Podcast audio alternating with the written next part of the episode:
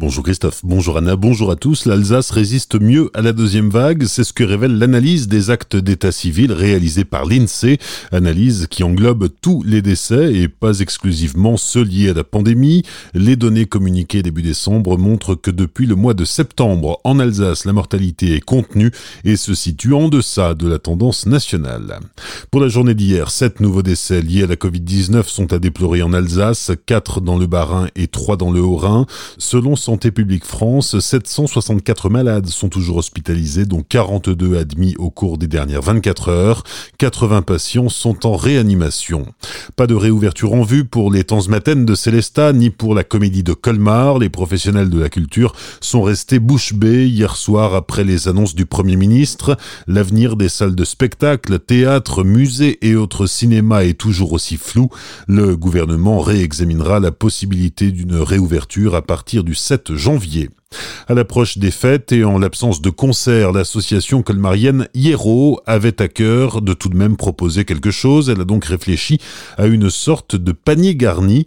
Les explications de Franck. On peut donner le nom qu'on veut, un panier, coffret, euh, cagette, après ce sera sous la forme d'un sac qui contiendra oui, un disque d'un groupe local, une bière ben, d'un brasseur local, une bouteille d'un viticulteur qui est du coin de Colmar et un romain. Donc là, vu le peu de temps qu'on avait, on n'a pas pu trouver des auteurs locaux parce que le, le but c'était aussi d'essayer de faire en sorte que le disque et le style musical collent la bière, la bouteille de vin. Et donc voilà, qu'on avait très peu de temps, très difficile de trouver un auteur local qui écrit un roman ou euh, qui a un bouquin euh, qui puisse être en rapport avec le blues par exemple. on a demandé à Sophie Daibelil de choisir euh, quatre livres en fonction des quatre styles et des quatre paniers différents qu'il y avait. Ben, en fait, on est parti. Nous, tout ce qu'on a fait, c'était choisir les artistes musicaux, donc The Wooden Wolf, Dirty Deep et Monson's Child, hein, les artistes avec qui on travaille régulièrement et avec qui on va travailler justement. c'est aussi le, le choix était aussi inspiré par ça, vu qu'on va travailler sur des résidences avec ces artistes-là. Après, donc par rapport au on a choisi déjà des gens avec qui on travaillait, notamment Étienne Simonis, mais c'était plutôt en fait de donner carte blanche un petit peu à.